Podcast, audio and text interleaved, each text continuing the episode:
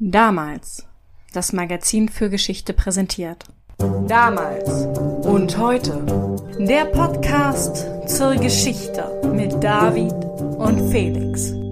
Felix, David, heute befassen wir uns mit einem römischen Kaiser. Und zwar mit Caligula. der war ja lange angekündigt, aber was lange währt, wird endlich gut. Genau.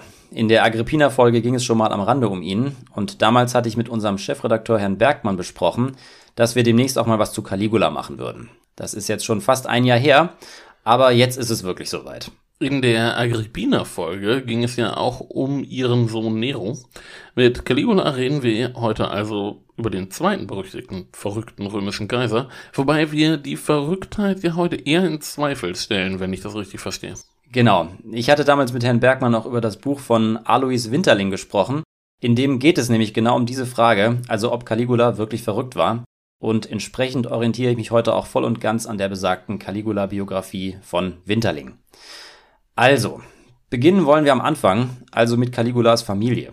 Wer die Agrippina-Folge gehört hat, erinnert sich vielleicht, sein Vater ist Germanicus, ein erfolgreicher und beliebter Feldherr, der gewissermaßen zum Nachfolger des Tiberius aufsteigt.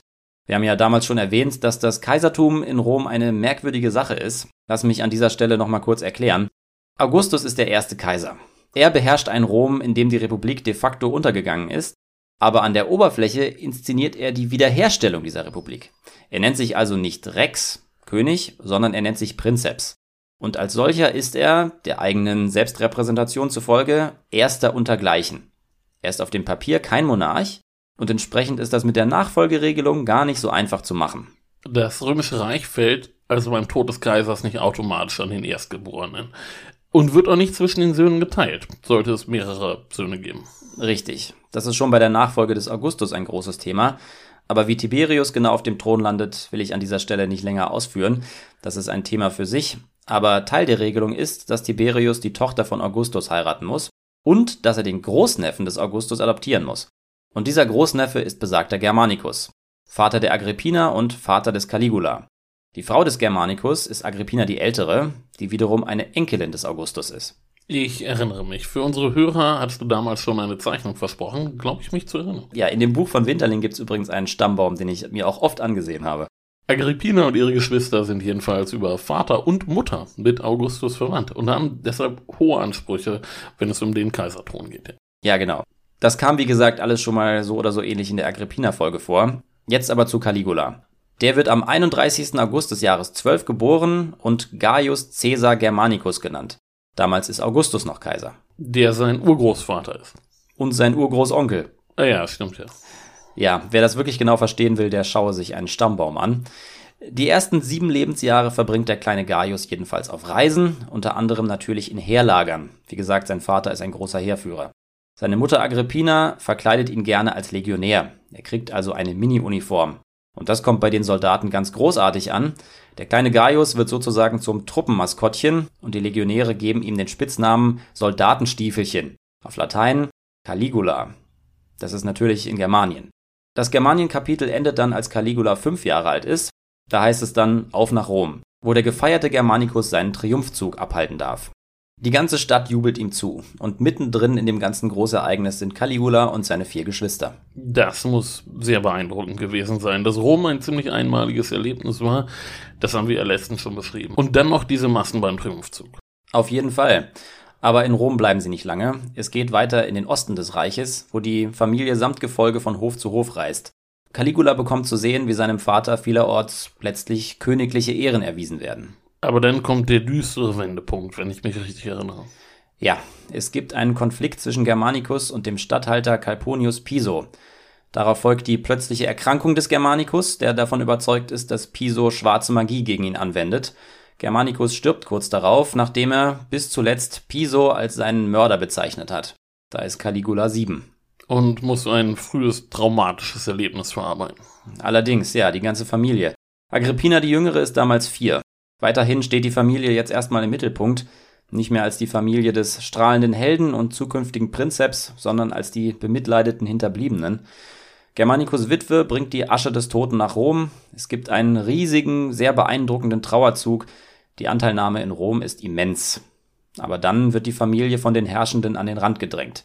Germanicus ist nicht mehr, entsprechend ist die Nachfolgeregelung wieder offen. Und diese Nachfolgeregelung wollen sowohl Tiberius als auch Sejanus eher ohne die Germanicus-Familie in die Hand nehmen. Insbesondere Sejanus geht jetzt bald mit allen Mitteln gegen die Familie und ihre Verbündeten vor. Sejanus ist der inzwischen schon öfter erwähnte Prätorianerpräfekt, der unter Tiberius zwischenzeitlich weitgehend die Herrschaft in Rom übernommen hat. Ja, wir haben eine Folge gemacht, in der er die Hauptrolle spielte, die Prätorianer-Folge. Und in der Agrippina-Folge hatten wir schon gesagt, dass die Mitglieder der Germanicus-Familie jetzt teilweise verfolgt und umgebracht wurden. Ja, Caligulas Brüder und seine Mutter fallen Sejanus bzw. Tiberius letztlich zum Opfer. Das passiert aber nicht sofort. Sejanus ist am umtriebigsten, wenn es darum geht, mächtige Personen in Rom zu bekämpfen, die ihm im Weg stehen oder stehen könnten. Und besonders gründlich kann er das machen, als Tiberius Rom verlässt und nach Capri zieht. Tiberius ist schon immer kein besonders begeisterter Kaiser gewesen und irgendwann hat er genug und lässt den ganzen Trubel hinter sich. Damit überlässt er Sejanus weitgehend das Feld. Der lässt Agrippina und ihren ältesten Sohn, Caligulas großen Bruder Nero Caesar, unter Arrest stellen. Da ist Caligula 14. Also sind seit dem Tod des überlebensgroßen Vaters inzwischen sieben Jahre vergangen? Genau. Nero Caesar muss deswegen weg, weil er im Moment gute Chancen auf die Tiberius-Nachfolge hätte, und zwar seitdem Tiberius Sohn Drusus das Zeitliche gesegnet hat, wahrscheinlich mit tatkräftiger Hilfe von Sejanus. Für Caligula geht es jetzt jedenfalls erstmal unter der Obhut von Livia weiter, das ist die Witwe von Augustus. Die ist immer noch sehr einflussreich und vielleicht auch eine gewisse letzte Versicherung für die Sicherheit der Germanicus-Familie. Im Haus der Livia lebt Caligula also von jetzt an mit seinen Schwestern. Das heißt, Agrippina landet bald in ihrer ersten Ehe. Das ist die Ehe, aus der dann der spätere Kaiser Nero hervorgeht. Richtig. Okay, Hinweis für unsere Hörer. Dass immer wieder gleiche und ähnliche Namen auftauchen, ist leider nicht zu vermeiden. Das kann ganz schön verwirrend sein, ist aber eben nicht zu ändern. Caligula lebt jetzt also jedenfalls erstmal bei der Uroma. Ja, aber nur zwei Jahre lang. Dann stirbt Livia im Alter von 86 Jahren. Die Kinder müssen also wieder umziehen, diesmal in das Haus der Antonia Minor. Das ist eine Nichte von Augustus und nicht zuletzt die Großmutter von Caligula und seinen Geschwistern. Im Haus der Antonia ist immer einiges los und vor allem leben dort einige sehr interessante Kinder und Jugendliche, mit denen sich die Germanicus-Kinder anfreunden können. Antonia hat nämlich von ihrem Vater Marcus Antonius gute Verbindungen nach Osten geerbt.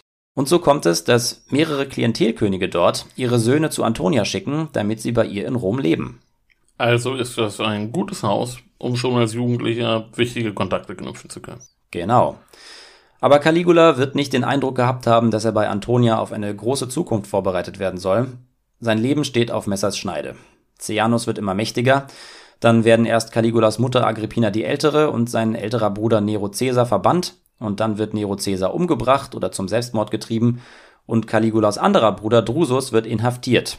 Die Gefangenschaft wird er nicht überleben. Also hätte man jetzt annehmen können, dass Caligula der nächste auf der Abschlussliste ist. Ja, und Versuche, ihm ebenfalls irgendwelche vermeintlichen Verbrechen zu unterstellen, gibt es zu dieser Zeit auch. Jetzt muss dazu gesagt werden, dass Ceanos hier immer als Spinne im Netz gedacht werden darf. Er steht in fast allen Fällen hinter diesen Attacken und laut den antiken Historikern sind es seine Spione und seine Handlanger, die ihm aus allen Haushalten der kaiserlichen Familie Informationen zutragen. Aber welche Rolle Kaiser Tiberius bei alledem spielt, ist sehr schwierig einzuschätzen. Auf der einen Seite hat er offensichtlich keine Lust auf den politischen Alltag in Rom und kann mit der von Augustus geformten Kaiserrolle nicht viel bis gar nichts anfangen. Er überlässt Sejanus entsprechend immer mehr, beziehungsweise hinterlässt ein Machtvakuum, das Sejanus füllt. Aber er steht auch nicht unwissend und unbeteiligt im Abseits. Das kann man schon allein daran sehen, dass ein Kurswechsel ausbleibt, als Sejanus schließlich entmachtet und umgebracht wird. Aber jetzt als eigentlich alle Zeichen gegen Caligula stehen, erscheint er gewissermaßen als Retter. Er ist inzwischen auf Capri und dahin wird Caligula jetzt beordert. Nicht für einen Kurzbesuch, sondern dauerhaft. Okay, also lässt ihn der Kaiser nicht aus dem Weg räumen, sondern er nimmt ihn sogar noch aus der Schusslinie und holt ihn zu sich an den Hof. Die Villa Capri hatten wir auch schon mal erwähnt. Das war diese Palastburg, in der sich Tiberius während seiner letzten Jahre praktisch verschanzt hat. Ja, die Arx. Tiberius hat sich dieses gewaltige Palastgebäude bauen lassen und residiert dort, während Sejanus in Rom herrscht. Caligula wird dort jetzt Teil seines Gefolges, aber das arrangiert Tiberius sicherlich nicht aus reiner Nettigkeit. Er selbst ist sehr unbeliebt. Und eventuell sucht er die Nähe zu Caligula, um von dessen ungebrochener Popularität zu profitieren. Vielleicht war es auch seine Idee, den Eindruck zu erwecken, er wolle Caligula als Nachfolger aufbauen. Caligula bekommt dort die Toga Virilis. Damit ist er offiziell nicht mehr Teil des elterlichen Haushalts, sondern steht als erwachsener Mann auf eigenen Füßen. Wenn man so will, der erste notwendige Schritt, ihm Ämter zu verleihen, die ihn einmal in die Nähe einer Kaisernachfolge rücken könnten. Aber es scheint so, dass das Signal in Rom ankommt. Sejanus scheint umgehend an Rückhalt verloren zu haben. Alle erkennen oder glauben zu erkennen, dass der alte Kaiser Tiberius an seiner Nachfolge bastelt und der jüngste Sohn des tragisch verstorbenen Helden Germanicus in den Startlöchern steht. Ja, du deutest es schon an. So war es nicht unbedingt auch wirklich. Beziehungsweise, das war nicht unbedingt das primäre Ziel des alten Tiberius. Der Kaiser macht sich eher das angesprochene gute Image des Caligula zu nutzen. So kann man annehmen. Caligula bekommt in den nächsten Jahren zwar eine Ehrung nach der anderen, aber das bedeutet nicht, dass er damit zum eindeutigen Nachfolger des Kaisers wird. Es bedeutet nur, dass er im Gegensatz zu seiner Mutter und seinen Brüdern als vollwertiges Mitglied der kaiserlichen Familie behandelt wird. Für jemanden seiner Herkunft sind die Ehrungen und Ämter angemessen, sofern ihm nicht irgendwelche Verbrechen angedichtet werden. So wie seinen Familienmitgliedern. Aber fernab von Rom ist er vor Sejanus und seinen Schergen ja erstmal sicher. Das stimmt schon, aber die neue Position am Hof bringt auch neue Gefahren mit sich. Da die Möglichkeit einer Nachfolge durch Caligula ja nun im Raum steht, müssen sich die Mächtigen des Reiches auf diese Eventualität einstellen.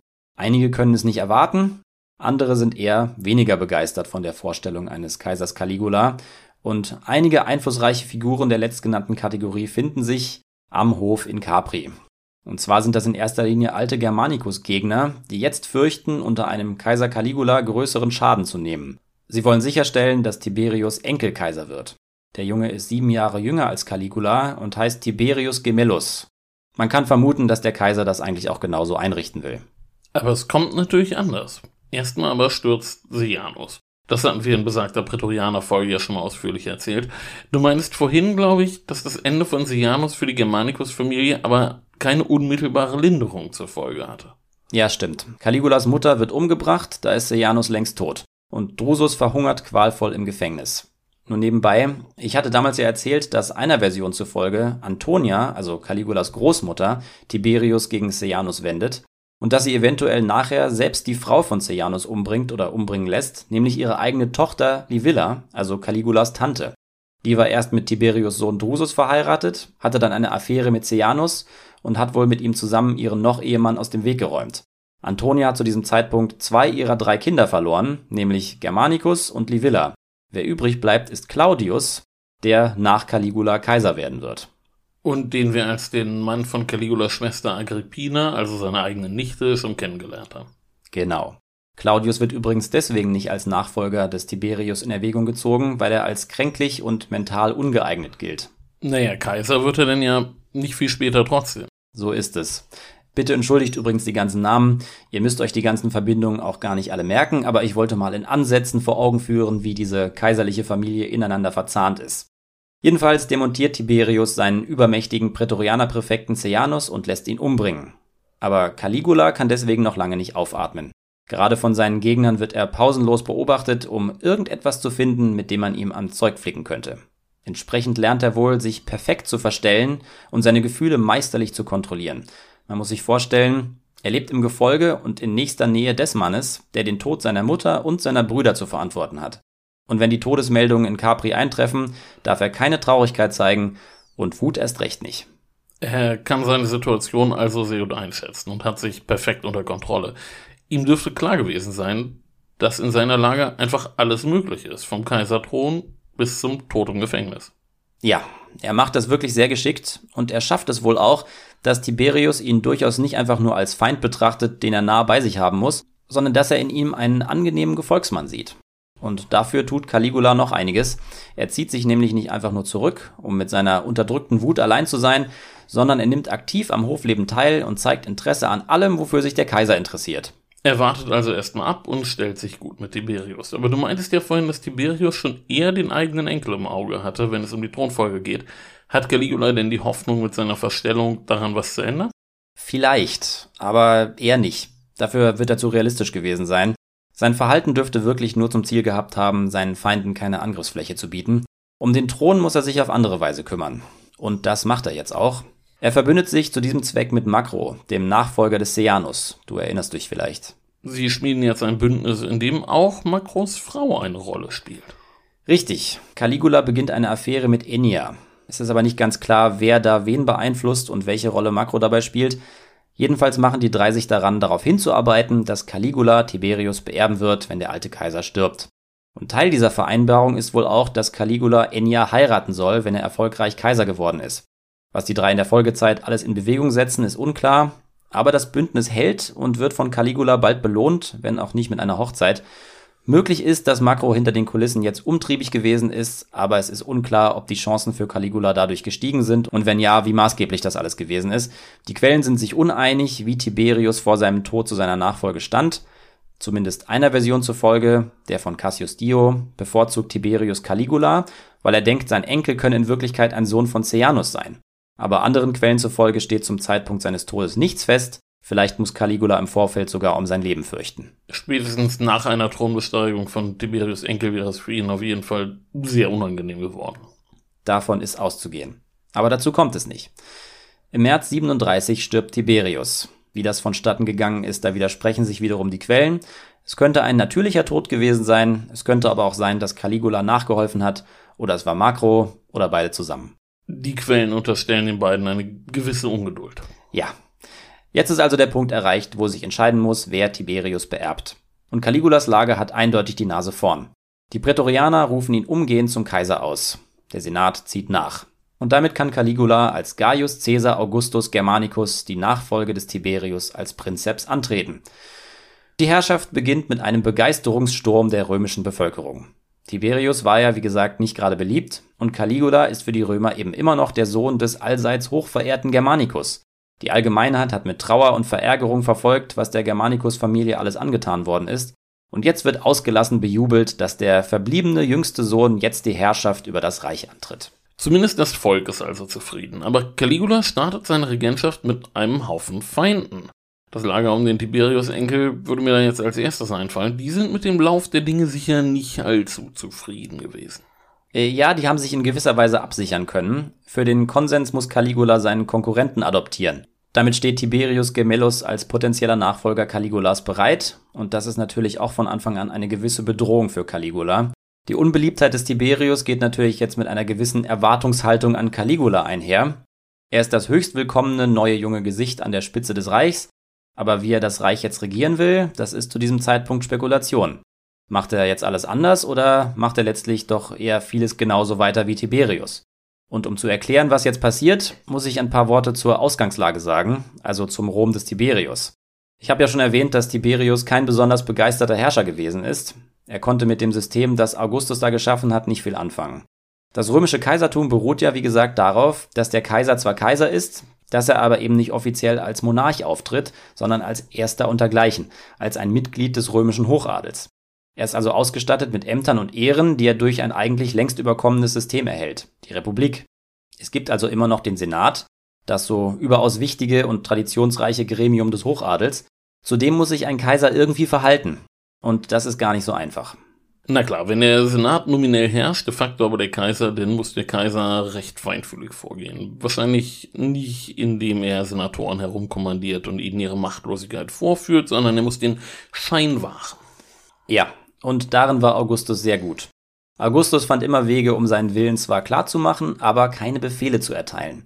Er konnte also entscheiden und dann wurden seine Entscheidungen vom Senat entschieden, wenn du verstehst, was ich meine. Ich verstehe. Und wo Augustus glänzt, da versagt Tiberius. Ja, das kann man so sagen. Er verweigert sich diesem Spiel im Grund vollständig. Die Schleimerei der Senatoren geht ihm wahnsinnig auf die Nerven und dass er sich irgendwann ganz aus Rom zurückzieht, ist im Grunde nur konsequent. Er vermeidet den Kontakt mit den Senatoren so gut es geht und er lässt sie regelmäßig auflaufen. Erinnere dich an die Folge über Hadrian, bei dem sind später ganz ähnliche Tendenzen bemerkbar gewesen. Hadrian ist ja sehr viel gereist, er hat sehr viel Zeit in der Villa Hadriana verbracht und er ist den Treffen mit Senatoren, wenn irgend möglich, aus dem Weg gegangen. Auch Hadrian umgeht also den Hochadel, wo immer er es kann, aber Hadrian ist eben auch Kaiser Nummer 14 und nicht Kaiser Nummer 2. Da haben sich inzwischen ganz andere Mechanismen etabliert und verstetigt. Tiberius ist der Republik noch deutlich näher und seine Verachtung für die Senatoren nimmt man ihm sehr übel. Das ist aber eben noch nicht das größte Problem an Tiberius Regierungsstil. Das größte Problem ist, dass er im Grunde keinen Raum lässt, um ambitionierten Adligen zu Ansehen und Prestige zu verhelfen. Schmeichler blockt er ab. Was den Adligen bleibt, ist mit Diffamierungen aufeinander loszugehen, um sich so als Verteidiger des Kaisers stilisieren zu können. Das heißt, sie denunzieren sich alle gegenseitig als Kaiserhasser, Verräter und Verschwörer. Ja. Und Folge sind die sogenannten Majestätsprozesse.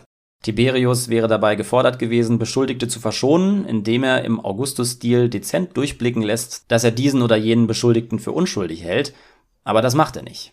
Er verweigert sich diesem zwischen den Zeilen Lesen komplett nimmt alle Anschuldigungen ernst und verlangt vom Senat, sich darum zu kümmern.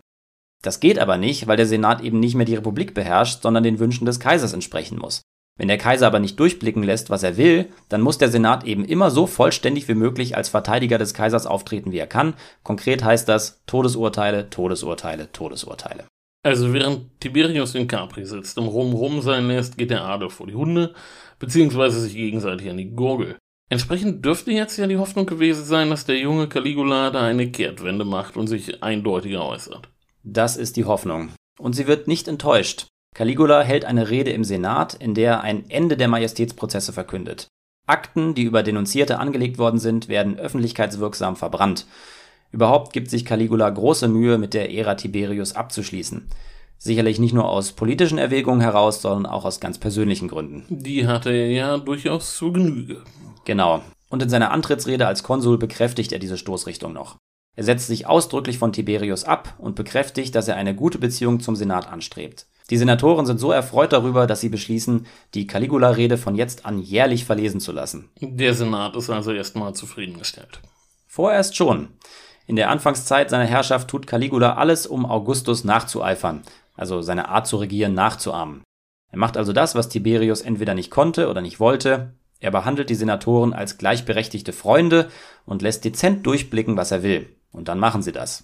Genauso soll das Kaiserreich funktionieren. Und grundsätzlich macht sich Caligula in dieser Anfangszeit viele Freunde. Besonders beliebt ist er aber beim Volk.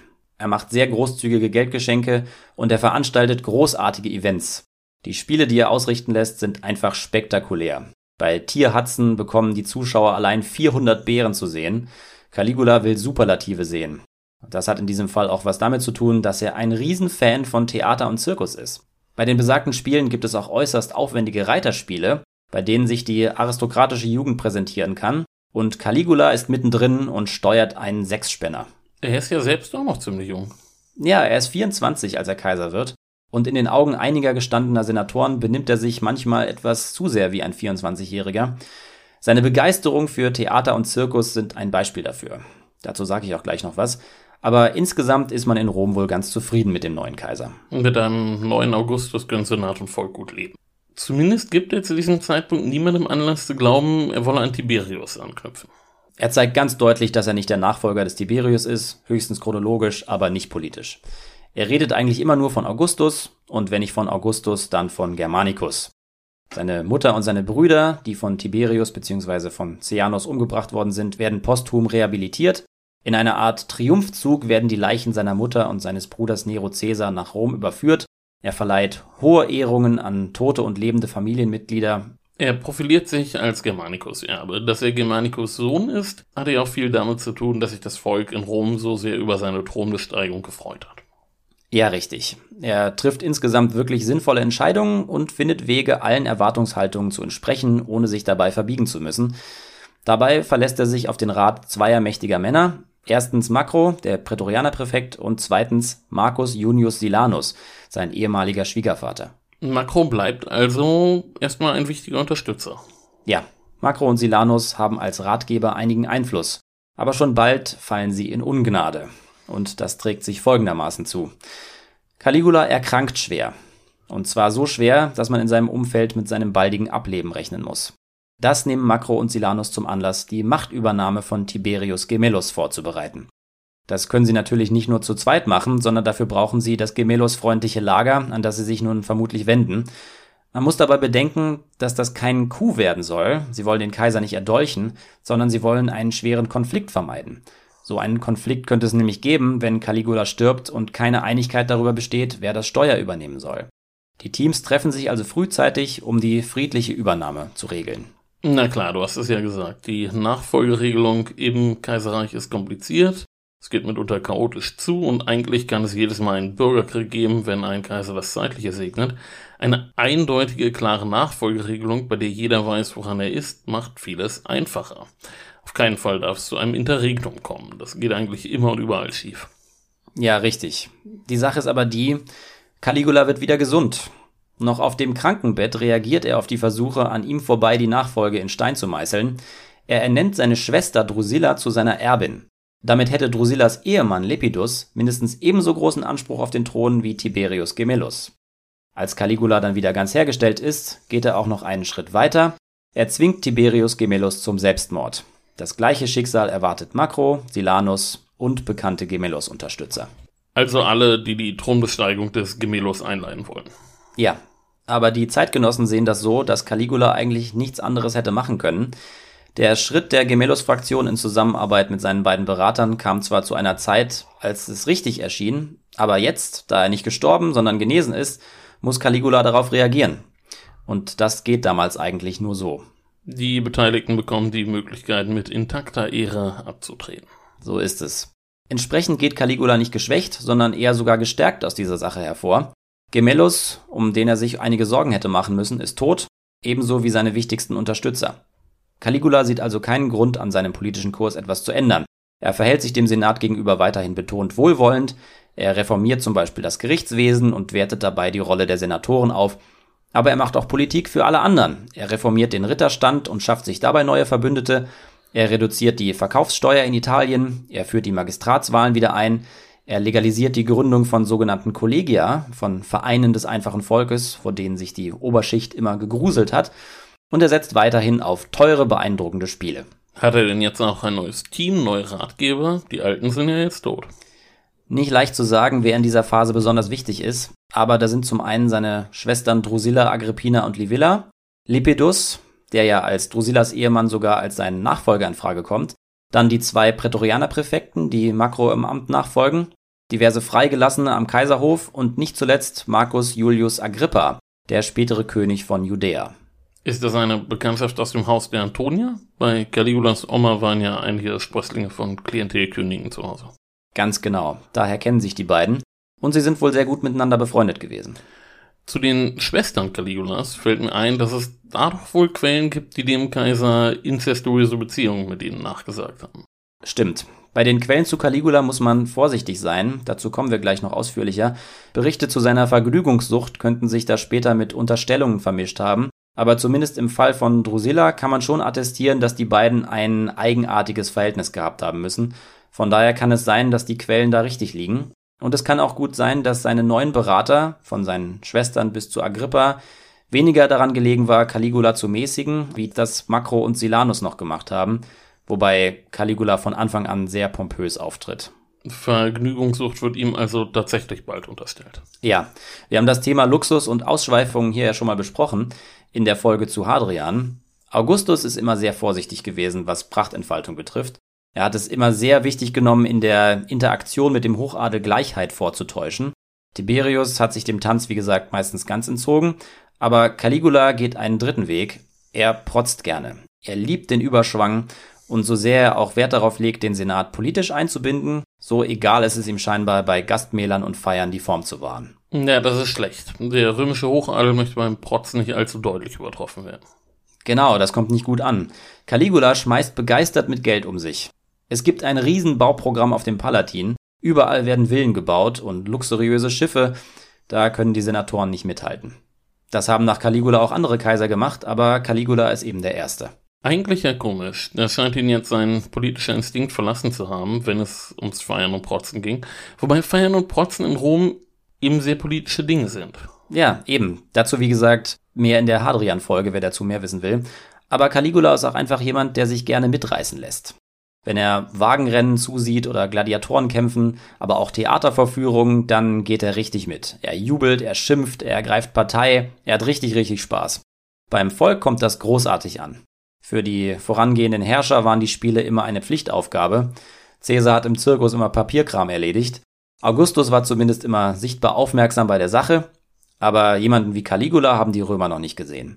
Der Kaiser nutzt seine Position auch gerne, um die Stars der Manege um sich zu scharen. Er schließt Freundschaften mit berühmten Wagenlenkern und Schauspielern und lädt diese auch zu seinen Gastmählern ein. Besondere Bindung hat er auch zur Partei der Grünen. Du meinst natürlich die Zirkuspartei der Grünen. Ja.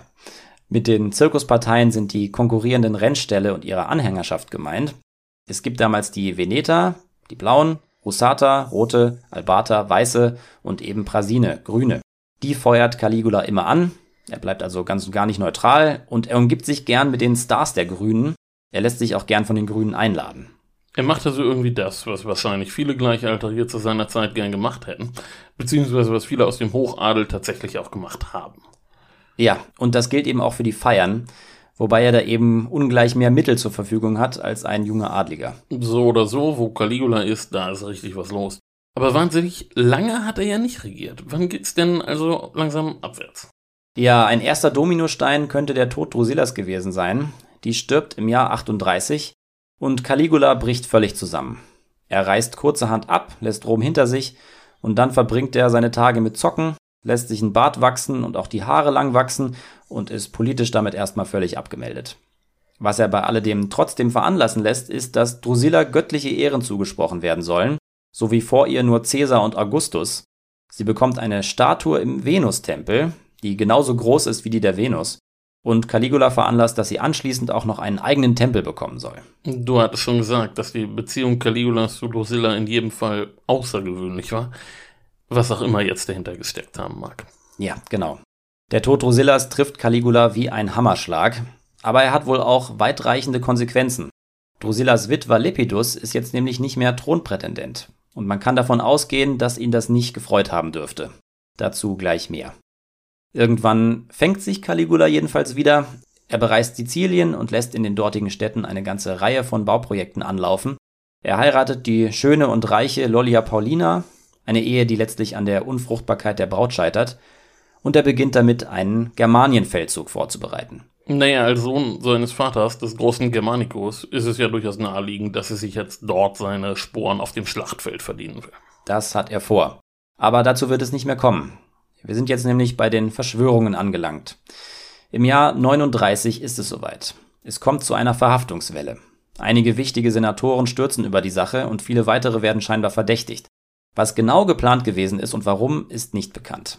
Aber im Senat erwartet man wohl eine Säuberung, als es dazu erstmal nicht kommt, rühmen die Senatoren Caligula in einer Erklärung für seine Milde und ehren ihn durch eine Ovatio, also einen kleinen Triumphzug, so als hätte er einen militärischen Sieg über Feinde Roms errungen. Aber dann macht Caligula doch ernst. Er hält eine Rede im Senat. Und darin verabschiedet er sich vollständig und unumkehrbar von dem Versuch, sich im Umgang mit dem Senat an Augustus zu orientieren. Er wirft den Senatoren vor den Kopf, dass sie Heuchler, Lügner und Schleimer sind und dass sie für den Terror zu Zeiten von Tiberius und Sejanus selbst verantwortlich gewesen sind, weil sie ja diejenigen waren, die nicht nur denunziert, sondern auch verurteilt haben. Naja, damit hat er ja zumindest nicht vollkommen Unrecht. Klar, im Idealfall verstellen sich eben Kaiser und Senatoren, beide Seiten wissen, was die realen Verhältnisse sind, aber niemand spricht sie aus. Das ist das System Augustus. Und das hat, wie gesagt, schon Tiberius ausgehebelt, indem er es nicht richtig mitspielen wollte. Aber Caligula ist jetzt der Erste, der offen ausspricht, wie es läuft. Damit geht er sozusagen noch einen Schritt weiter als Tiberius, der sich ja letztlich nur zurückziehen wollte. Er benutzt diese Enthüllung als Angriff gegen den Senat. Und plötzlich bezieht er sich nicht mehr auf Augustus und Germanicus, sondern auf Tiberius. Er gibt in seiner Rede ein Gespräch wieder, das er mit Tiberius geführt haben will, und in dem Tiberius ihm gesagt haben soll, sich mit dem Senat zu arrangieren wäre völlig sinnlos. Er könne sich noch so sehr nach dem Senat richten, das würde nichts daran ändern, dass die Senatoren irgendwann versuchen würden, ihn umzubringen. Er solle sich also um sich selbst kümmern, den Senat ignorieren und wenn nötig hart bestrafen. Das ist jetzt schon eine Breitseite gegen den Senat. Tiberius als neuer Richtwert. Aber Caligula dürfte durchaus seinen eigenen gedanklichen Prozess beschrieben haben. Er versucht, es dem Senat recht zu machen, aber das Resultat ist ein Komplott gegen ihn. Und jetzt ist er desillusioniert und wütend und lässt es den Senat auch wissen. Ja, bis vor kurzem dürfte er noch gedacht haben, nach der Beseitigung der Gemellus-Fraktion wäre er in Sicherheit. Aber dann fallen ihm vermeintlich loyale Senatoren in den Rücken und er reagiert höchst ungehalten und radikal. Zum Abschluss verkündet er, dass die Majestätsprozesse jetzt weitergehen werden dann verlässt er den Senat. Mic drop. Ja. Caligula ist fertig mit den Senatoren und fordert sie offen auf, sich wieder gegenseitig zu denunzieren und hinrichten zu lassen. Und er selbst zieht sich jetzt auch zurück und macht Party mit den Wagenlenkern? Weil Rom verlassen hat er ja nicht, so wie Tiberius. Nein, jetzt kommt der Caligula zum Vorschein, den spätere Generationen wahnsinnig genannt haben. Er macht jetzt nämlich Folgendes. Nachdem er allen gesagt hat, dass sie verachtenswerte Heuchler sind, fordert er genau dieses Verhalten weiterhin ein. Das heißt, er isoliert sich nicht, sondern führt das Pseudo-Freundschaftsverhältnis zum Senat weiter. Er pervertiert das System aber, indem er es nicht einsetzt, um die eigene Herrschaft zu verschleiern und sich den anderen scheinbar anzugleichen, sondern um sadistische Späße mit seinen Freunden zu treiben. Er fordert jetzt regelmäßig Geschenke ein, die die Schenkenden in den Ruin treiben. Jede blumige Loyalitätsbekundung nimmt er mit Freuden beim Wort und dann macht er sich über die Geschädigten lustig. Er wählt jetzt also den Hass. Statt irgendwie eine Versöhnung herzustellen, demütigt er die Senatoren lieber. Richtig. Interessanterweise hat er diesen grausamen Humor schon früher gezeigt, und zwar kurz nach seiner schweren Krankheit. Während seiner Krankheit haben zwei Männer jeweils einen Schwur geleistet. Der eine hat geschworen, er wolle sein Leben geben, wenn Caligula nur überleben würde, und der andere hat geschworen, er würde Gladiator werden, wenn Caligula überlebt. Das machen sie in der Erwartung, dass er sie, wenn er wirklich überlebt, von diesen Eiden befreit und fürstlich belohnen wird. So schätzen sie Caligula ein. Aber er nimmt die Schmeichler beim Wort. Als er wieder gesund ist, besteht er auf den Selbstmord des einen und den Gladiatorenauftritt des anderen und der stirbt dann in der Manege. Okay, das ist also schon früher nach seinem Geschmack, Speichellecke auflaufen zu lassen und zu bestrafen. Ja, nur dass der Adel außer der Schmeichelei gar kein Mittel hat, um mit dem Kaiser zu kommunizieren. Deswegen gibt es für die gedemütigten Senatoren auch keine Ausweichmöglichkeiten. Sie müssen sich immer wieder demütigen lassen und erscheinen beim nächsten Gastmahl einfach wieder, weil es eine Ehre ist, eingeladen zu sein. Und eine Verweigerung wäre eine Beleidigung. Er führt den Senatoren also vor, wie sehr er sie verachtet. Und sie müssen weiter so tun, als wäre er ihr bester Freund. Ganz genau. Und er ist wirklich sehr kreativ, wenn es darum geht, seine Geringschätzung für den Hochadel zu demonstrieren. Dazu gehört auch die Geschichte mit dem Pferd. Naja, das Pferd, das er zum Konsul ernannt hat. Richtig. Er nennt ein Pferd zum Konsul. Auch diese Geschichte ist später als Beweis für seinen Irrsinn herangezogen worden, aber in Wirklichkeit will er wohl einfach überdeutlich machen, was er von dem höchsten Amt hält, das ein Senator bekleiden kann. Es wird auch überliefert, dass er sich regelmäßig bei Gastmählern mit der Frau eines der Gäste zurückzieht und nachher laut darüber redet, wie gut oder weniger gut es war, Sex mit ihr zu haben. Da ist aber wieder im Hinterkopf zu behalten, dass Berichte über seinen Hof mit Vorsicht zu genießen sind Jedenfalls kann man davon ausgehen, dass er vielfältige Wege findet, den Hass der Senatoren zu maximieren. Ja gut, das ist ja auch ein Weg, die nächste Verschwörung herbeizuführen, ne? Das mag ihm zu diesem Zeitpunkt fast egal gewesen sein. Er kümmert sich jetzt auch erneut um seine Nachfolge und heiratet wieder. Und zwar Milonia Caesonia, eine dreifache Mutter, die zum Zeitpunkt der Eheschließung hochschwanger ist. Es ist wie gesagt nicht seine erste Ehe, es ist sogar schon die vierte, aber mit der Hochzeit macht er deutlich, dass er wirklich vorhat, möglichst bald einen Nachfolger zu zeugen. Und das wiederum mag den Plänen seiner Schwestern Agrippina und Livilla widersprochen haben. Ich hatte das in der Agrippina-Folge angedeutet und gehe jetzt näher darauf ein. Es kommt nämlich bald wirklich das nächste Komplott auf Caligula zu, und die Frage ist, ob und wenn ja, wie sehr seine Schwestern darin involviert gewesen sind. Zwei Protagonisten sind wohl sehr zentral für den nächsten Umsturzversuch. Der eine ist Getulicus, der die Legionen am Oberrhein befehligt. Dieser Getulicus ist einer von Sejanus Leuten gewesen und hat dessen Sturz letztlich mit mehr oder weniger offenen Drohungen überstanden. Der andere ist Lepidus, der Witwer von Caligulas vergöttlichter Schwester Drusilla. Der Witwer einer Göttin macht sich jetzt also an den Sturz des Kaisers. Hat er es nicht verwunden, dass der Kaiserthron ohne Drusilla für ihn außer Reichweite gerückt ist? So scheint es. Man kann weiter annehmen, dass die Verschwörer, zu denen auch die Konsuln und weitere Senatoren gehört haben dürften, den Plan hatten, Lepidus zum Kaiser zu machen und zwar an der Seite von Agrippina. Ne, die hätte den Thronfolger gleich mitgebracht. Genau. Der ist da noch sehr klein, aber wir haben schon über Agrippinas letztlich erfolgreiche Anstrengungen gesprochen, ihn zum Kaiser zu machen. Der kleine Lucius wird später mal Kaiser Nero heißen. Könnte also gut sein, dass Agrippina sich Lepidus geangelt hat, so wie später ihren Onkel. Könnte sein. Aber die Verschwörung wird verraten. Das heißt, erst bekommt Caligula Wind davon, dass die Konsuln und Getulicus sich gegen ihn verschworen haben. Er setzt also die Konsuln ab und reist dann nach Norden Richtung Rhein. Das macht er äußerst schnell, was ihm ermöglicht, Getulicus unvorbereitet zu treffen. Es gibt also keinen Bürgerkrieg, sondern nur eine Hinrichtung. Getulicus ist nicht mehr und für ihn übernimmt der spätere Kaiser Galba das Kommando am Oberrhein. Den Agrippina sich später angeln will, bevor sie denn doch Claudius heiratet. Ganz genau. Jedenfalls passiert es jetzt erst, dass Caligula seine Schwestern und Lepidus beschuldigt, sich ebenfalls an der Verschwörung beteiligt zu haben, vielleicht basierend auf Informationen, die ihm am Rhein zu Ohren gekommen sind.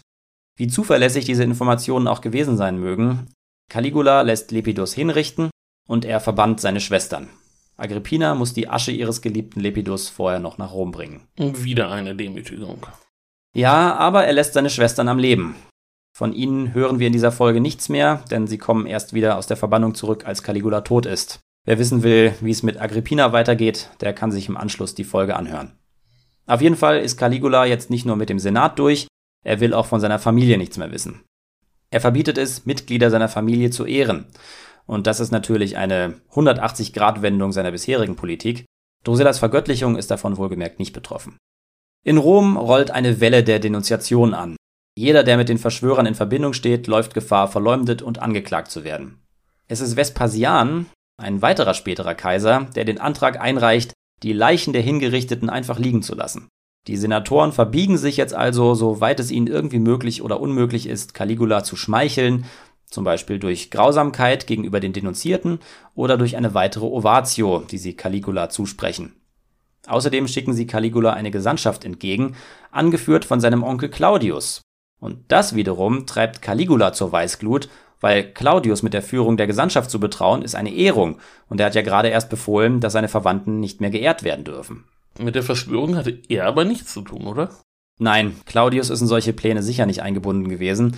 Er wird, wie gesagt, nicht ganz ernst genommen. Bei Caligulas Gastmählern, bei denen Drusilla, Agrippina und Livilla immer Ehrenplätze neben Caligula gehabt haben, findet er manchmal nicht mal mehr einen Platz. Nee, als Entschädigung darf er denn nächster Kaiser werden. Richtig, aber im Moment führt er nur eine ängstliche Gesandtschaft an. Caligula schickt den Großteil der Leute zurück nach Rom, empfängt aber eine kleine Gruppe um Claudius, letztlich nur, um sie zu demütigen, insbesondere Claudius. Mit der Familie ist Caligula also wie gesagt durch. Und in Rom fürchtet man sich jetzt nicht zu Unrecht vor seiner Rückkehr. Aber im Moment will er gar nicht zurück. Er will eigentlich seinen geplanten Germanienfeldzug beginnen, nur hat die Verschwörung seinen Zeitplan durcheinander gebracht. Jetzt ist es zu spät im Jahr. Dazu kommt, dass Caligula feststellen muss, dass die Legionen am Rhein in keinem guten Zustand sind. Galba muss kräftig aufräumen, aber das dauert seine Zeit. Caligula überwintert also in Lyon und entscheidet dort nicht gegen Germanien, sondern gegen Britannien zu ziehen. Da gibt es gerade Thronstreitigkeiten, also eine gute Gelegenheit, mit einer Armee vorbeizuschauen. Naja, wo er sich jetzt in die Schlacht stürzt, ist ja auch schon fast egal. Es geht ja weniger um geraubte Reichtümer oder wichtige Territorien, sondern um Prestige und um Rückhalt beim Heer. Ja, genau aber auch zu dem Britannienfeldzug kommt es nicht, möglicherweise weil Truppen meutern. Es könnte aber auch sein, dass sich in Rom die nächste Verschwörung zusammenbraut. Auf jeden Fall soll es nicht sein. Caligula muss ohne militärischen Sieg wieder nach Hause, und das ist natürlich ein Rückschlag. Vielleicht führt dieser Rückschlag dazu, dass Caligula entscheidet, dass der Senat gar keine Ehren mehr verleihen darf, auch keine Triumphzüge gestatten kann. Er will bei seiner Rückkehr in die Heimat etwas Eigenes machen, etwas Neues. Dabei mögen auch Ideen von östlichen Klientelkönigen eine Rolle gespielt haben, unter ihnen der erwähnte Agrippa. Jedenfalls beschließt Caligula jetzt, das Meer zu überqueren, nicht wie geplant nach Britannien, aber immerhin über den Golf von Neapel, und zwar von Bauli nach Puteoli. Über die Gegend haben wir ja auch schon mal gesprochen, das war die Feriengegend der alten Römer. Ja, er sucht sich eine schöne Ecke für das Projekt aus, und es wird eine Brücke aus Schiffen errichtet. Über die Schiffe wird Erde gehäuft und auf der Erde eine Straße gebaut. In regelmäßigen Abständen werden dazu Rastplätze und Unterkünfte angelegt, samt Wasserleitungen. Und dann geht es los. Caligula führt seine Truppen von Bauli aus auf die Brücke, angetan mit der Rüstung Alexanders des Großen, die man extra dafür aus seinem Grab geholt hat. Er geht rüber nach Puteoli, das symbolisch erobert wird, und am folgenden Tag geht es wieder zurück, reich beladen mit Beute, die natürlich nicht aus Puteoli kommt. Auf halber Strecke macht man Rast, da hält Caligula auf einer Bühne eine Rede, und den Rest des Tages und die Nacht hindurch wird gefeiert. Auf der Brücke und auf den Schiffen drumherum. Caligula macht sich scheinbar auch einen Spaß daraus, andere Schiffe zu rammen und sie zu versenken. Äh, dann müssen sich die betrunkenen Partygäste schwimmend retten. Einige ertrinken dabei. Naja, das passt ja jetzt schon besser in das moderne überlieferte Caligula-Bild. Er wirkt, wenn schon nicht verrückt, denn doch mindestens tyrannisch. Er demonstriert auf jeden Fall, wie ein Rom ohne senatorische Mitwirkung und mit absoluter kaiserlicher Macht aussehen kann. Er beschwörte ein Königsbild, das sehr untypisch für Rom ist. Der Bezug zu Alexander dem Großen könnte deutlicher ja kaum sein. Die Überquerung des Meeres ist auch ein Verweis auf Dareios und Xerxes. Er will König sein, so wie diese Könige gewesen sind. Und in gewisser Weise nimmt er damit vorweg, was spätere römische Kaiser auch gemacht haben. Im Moment sieht das, was er macht, jedenfalls nach einer Eskalation dessen aus, was er vorher schon gemacht hat. Und als er an seinem 28. Geburtstag nach Rom zurückkehrt, glauben viele, dass er den Senat jetzt einfach auslöschen wird. Das macht er aber nicht. Er setzt lieber das Spiel fort, das er auch vorher schon gespielt hat. Er bringt den Adel dazu, sich selbst zu zerfleischen, während er am Rand steht und sich amüsiert. Auf wen stützt er sich inzwischen eigentlich? Bis zu der letzten Verschwörung waren ja seine Schwestern und Lepidus noch relativ wichtig. Kann man da jetzt irgendwen identifizieren oder sind das jetzt alles austauschbare Figuren aus der zweiten oder dritten Reihe um ihn rum? Also Caligula ist tatsächlich der erste Kaiser, der sich massiv auf Ritter und auf Freigelassene stützt. Auch da ist er für das römische Kaisertum richtungsweisend. Unter den Freigelassenen ist unter anderem ein Mann namens Protogenes, der über alle Aktivitäten der Senatoren Buch führt und der damit zu einer Albtraumfigur für den Hochadel wird. Außerdem gibt es da Callistus, mit dessen Tochter Caligula mal eine Affäre hatte und der jetzt zu sehr großer Macht gelangt. Aus Caligulas altem Team sind zumindest noch die beiden Prätorianerpräfekten übrig, die hatten ihn ja nicht verraten. Außerdem ist da seine Frau. Auch die spielt eine große Rolle bei politischen Entscheidungen. Okay, und mit denen verwaltet Caligula jetzt eine zunehmend verkrüppelte Pseudorepublik, die er eigentlich in eine richtige Monarchie umwandeln möchte. Sozusagen. Und natürlich lässt die nächste Verschwörung nicht lange auf sich warten. Sie wird aber wieder verraten. Und die folgende Denunziationswelle ist eigentlich schon zu viel für den Adel. Eine Anekdote besagt, dass besagter Protogenes, der Mann mit den Büchern über die Aktivitäten der Senatoren, im Senat einen Senator beschuldigt, ein Feind des Kaisers zu sein. Daraufhin wird der von seinen Kollegen an Ort und Stelle mit ihren Griffeln erstochen und regelrecht auseinandergerissen. Der Hochadel zerfleischt sich also wortwörtlich selbst. Caligula macht weiterhin gar nichts, außer sich das alles anzusehen und sich zu amüsieren. Um die Angst der Senatoren noch zu erhöhen, lädt er die Familien der Senatoren auf den Palatin ein, wo sie von nun an ganz in seiner Nähe wohnen dürfen. Mit anderen Worten, er hält von nun an die Familien der Senatoren als Geiseln. Ja, so kommt er ja ganz nebenbei noch bequemer an die Gemahlinnen seiner Feinde ran. Ja, und er lässt sich den Aufenthalt auf dem Palatin bezahlen. Er macht jetzt wirklich alles, um die Senatoren zu demütigen. Und man kann schon annehmen, dass die entsprechenden Quellen nicht allzu viel dazu erfunden haben. Auf jeden Fall schafft er im Theater die Ehrenplätze ab, lässt Statuen berühmter Aristokraten entfernen und verbietet das Tragen von Ehrenzeichen oder das Führen von Ehrentiteln. Und die Adligen reagieren mit immer neuen Selbsterniedrigungen. Sie sitzen bei Gastmählern zu seinen Füßen oder stehen hinter der Lehne seines Sofas, sie küssen dem Kaiser zur Begrüßung die Hand oder den Fuß, und dabei lässt Caligula keine Gelegenheit aus, sich über sie lustig zu machen. Viele der erniedrigenden Praktiken werden tatsächlich von Senatoren selbst eingeführt. Und zwar passiert das immer so, dass ein Senator, der sich zum Beispiel aus der Schusslinie bewegen will, aus Angst zu einer neuen Selbsterniedrigung greift und seine Kollegen sich anschließend gezwungen fühlen, mitzuziehen. Und so entsteht tatsächlich auch die göttliche Verehrung des Kaisers. Also fängt einer der Senatoren, der gerade seine Frau an den Kaiser abtreten musste, damit an, den Kaiser anzubeten. Sozusagen. Der, der damit anfängt, ist Vitellius, der später ein wichtiger Berater Agrippinas werden wird. Er ist von Caligula aus Syrien abberufen worden und kommt verständlicherweise angsterfüllt in Rom an. Bei seinem Treffen mit Caligula betet er den Kaiser als Gott an. Und die anderen müssen jetzt mitmachen. Genau. Jetzt muss man natürlich dazu sagen, dass es die Vergöttlichung römischer Herrschaft auch vorher schon gibt. Das betrifft Caesar und Augustus, aber auch vor Tiberius-Statuen ist geopfert worden und in der Folge auch vor Sejanus-Statuen. Einen Kaiser aber als lebenden, auf Erde wandelnden Gott anzusprechen, das ist neu. Und ganz nach Caligulas Geschmack. Die Behauptung, er sei wahnsinnig gewesen, basiert hauptsächlich auf seiner Vergöttlichung, genauer gesagt auf der Annahme, er habe sich selbst wirklich für einen Gott gehalten, aber vor dem Hintergrund seines Umgangs mit dem Senat erscheint diese von Vitellius eingeführte Neuheit einfach als ein neues Instrument, den Hochadel zu demütigen. Caligula macht von jetzt an nichts anders als vorher. Er nimmt, was die Senatoren ihm sagen, demonstrativ für bare Münze. Er glaubt für keine Sekunde daran, was die von ihm verachteten Schmeichler erzählen, aber es macht ihm großen Spaß, sie beim Wort zu nehmen und sie dabei in Verlegenheit zu bringen. Also entsteht ein Kult aus einem grausamen Scherz. Das muss man sich erstmal leisten können. Empfängt er die Senatoren von jetzt an im Caligula-Tempel oder wie hat man sich das jetzt vorzustellen? Er lässt eine goldene Statue von sich errichten, die die Senatoren anbeten müssen. Aber das ist noch nicht alles.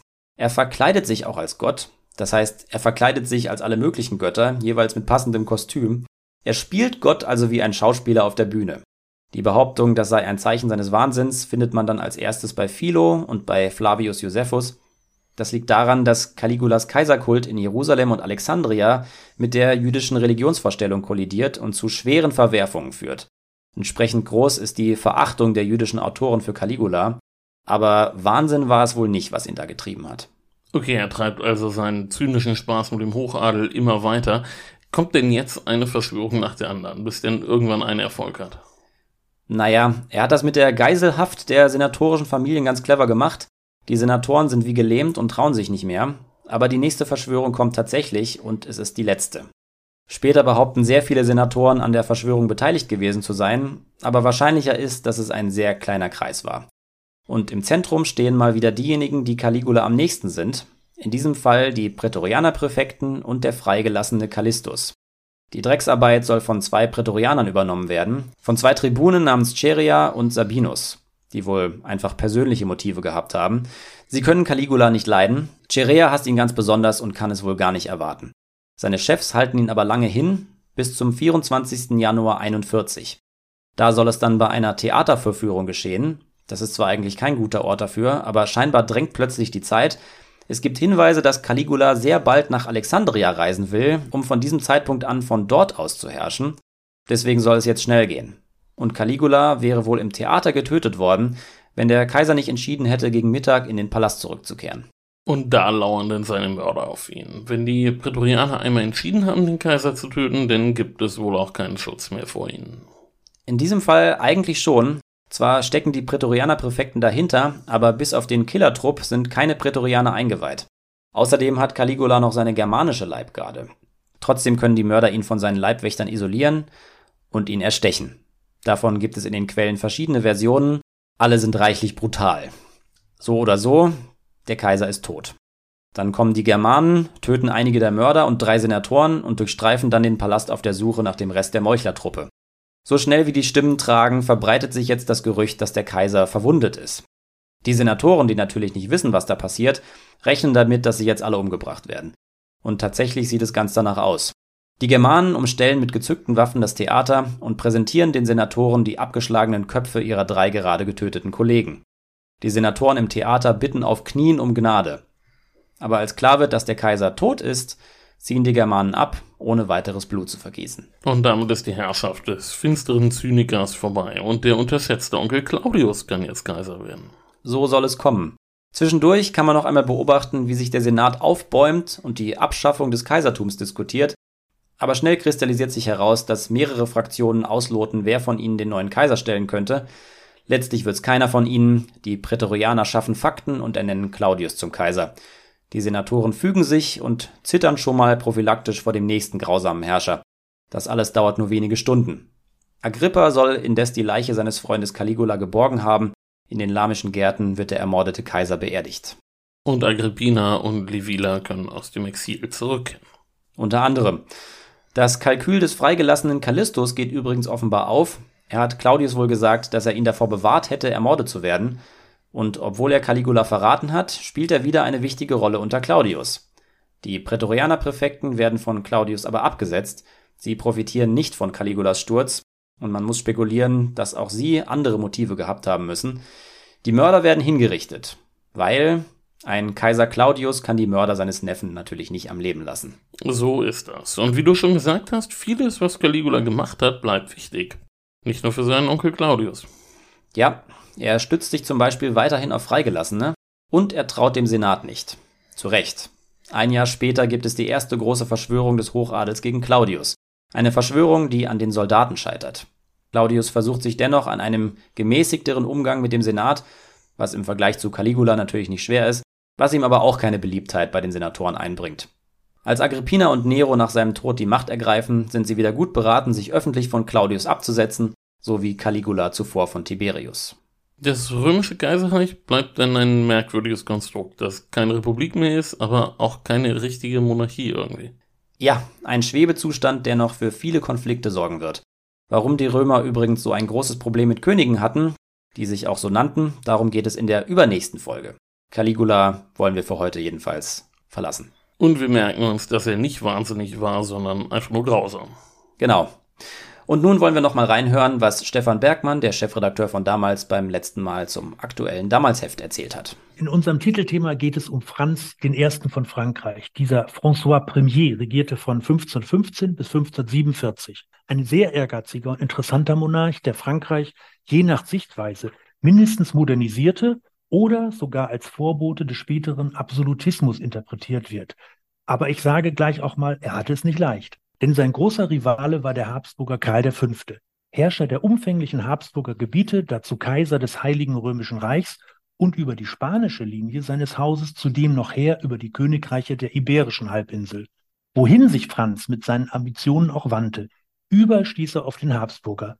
Das war ein bisschen wie in der Geschichte vom Hase und vom Igel. Karl war halt immer schon da oder er behielt die Nase vorn. Was wollte Franz I. denn erreichen? Kurz gesagt wollte er Frankreich als überlegene Macht in Europa profilieren, als Gegengewicht zum Kaisertum. Aus seiner Sicht kamen die französischen Könige in der Rangfolge sogar noch vor den römisch-deutschen Herrschern, was die Verteidigung des Christentums und des Papstes anging. Vor allem aber wollte Franz Frankreich als Schutzmacht in Italien etablieren und als Ausgangspunkt dafür Mailand dauerhaft in seinen Besitz bringen. All das hatten seine Vorgänger auf dem Thron bereits versucht. Hätte er nicht einfach das tun können, was man einem König denn so andichtet, ein schönes Hofleben führen, sein Reich verwalten, Schlösser bauen und sich um seine Mätressen kümmern? Ja, vieles davon tat er tatsächlich auch. Aber vor dem Vergnügen kommt bekanntlich die Arbeit. Und das war, obwohl wir uns schon in der Neuzeit befinden, für einen Monarchen von Franzenschlag immer noch der Krieg. Insgesamt vier Kriege führte er gegen Karl. In bester mittelalterlicher Manier zog Franz, der auch persönlich sehr kämpferisch war, an der Spitze seiner Truppen in die Schlacht. Um seine Ziele zu erreichen, verbündete er sich mit jedem, den er gewinnen konnte. Zeitweise mit dem Papst, mit den Engländern, mit abtrünnigen deutschen Reichsfürsten und sogar mit den Osmanen. Aber es nützte nichts. Naja, gelang ihm denn auch mal was? Auf jeden Fall. Kaum war er auf dem Thron, errang er 1515 in der Schlacht bei Marignano einen glanzvollen Sieg über die kampfstarken Eidgenossen, zu dieser Zeit Schutzmacht Mailands. Da traute ihm plötzlich ganz Europa zu, sogar nach der Kaiserkrone zu greifen. Als 1519 die Wahl des römisch-deutschen Königs anstand, kandidierte er naturgemäß. Aber wer gewann? Natürlich der Habsburger Karl. Genau, da ging's los. Noch schlimmer war die Schmach, die ihm 1525 nach der Schlacht von Pavia widerfuhr. Er geriet in Karls Gefangenschaft. Aber Franz war kein Loser, kein Verlierertyp. Er war mit allen Wassern gewaschen und ein politisch-militärisches Stehaufmännchen. Wir berichten natürlich, wie und für welchen Preis er sich da aus der Affäre zog. Sie hatten vorhin gesagt, dass er auch diverses tat, was man als König so tun sollte, wenn man denn in Erinnerung bleiben will. Exakt, er tat sogar Herausragendes. Er profilierte sich zum Beispiel als Bauherr, indem er das unglaublich prachtvolle Loire-Schloss Chambord erbauen ließ. Ein Meilenstein der Renaissance. Und er beherbergte von 1517 bis 1519 den Ausnahmekünstler Leonardo da Vinci an seinem Hof. Also erwies er sich auch als großzügiger Mäzen. Ja, darum geht's im neuesten Heft. In unserer nächsten Folge bewegen wir uns jetzt wieder ein paar tausend Jahre nach vorne. Und zwar auf den Balkan. Und allein schon deshalb wird es wieder wahnsinnig kompliziert werden. Ja, es geht um den Kosovo-Konflikt. Davon genau. hört ihr in zwei Wochen. Und bis dahin könnt ihr uns folgen auf Facebook, Twitter, Instagram. Ihr könnt uns überall abonnieren, wo ihr uns hört. Und ihr könnt uns an der einen oder anderen Stelle auch Sterne geben. Das wäre schön. Genau. Bis dahin. Macht's gut. Ciao.